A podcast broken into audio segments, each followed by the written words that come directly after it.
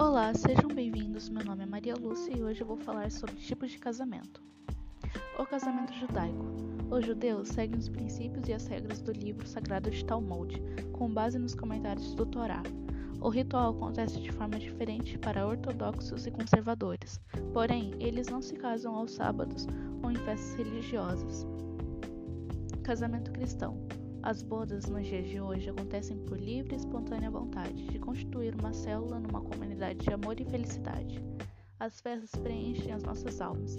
A união de Deus com os homens associa-se à vinda de Jesus Cristo a uma festa de casamento. A esta festa convidam-se todos os amigos próximos, familiares e pessoas que fazem parte da vida do casal, para apreciarem o recebimento da bênção nupcial e do sacramento. O primeiro milagre de Jesus aconteceu nas bodas do Caná de Galileia.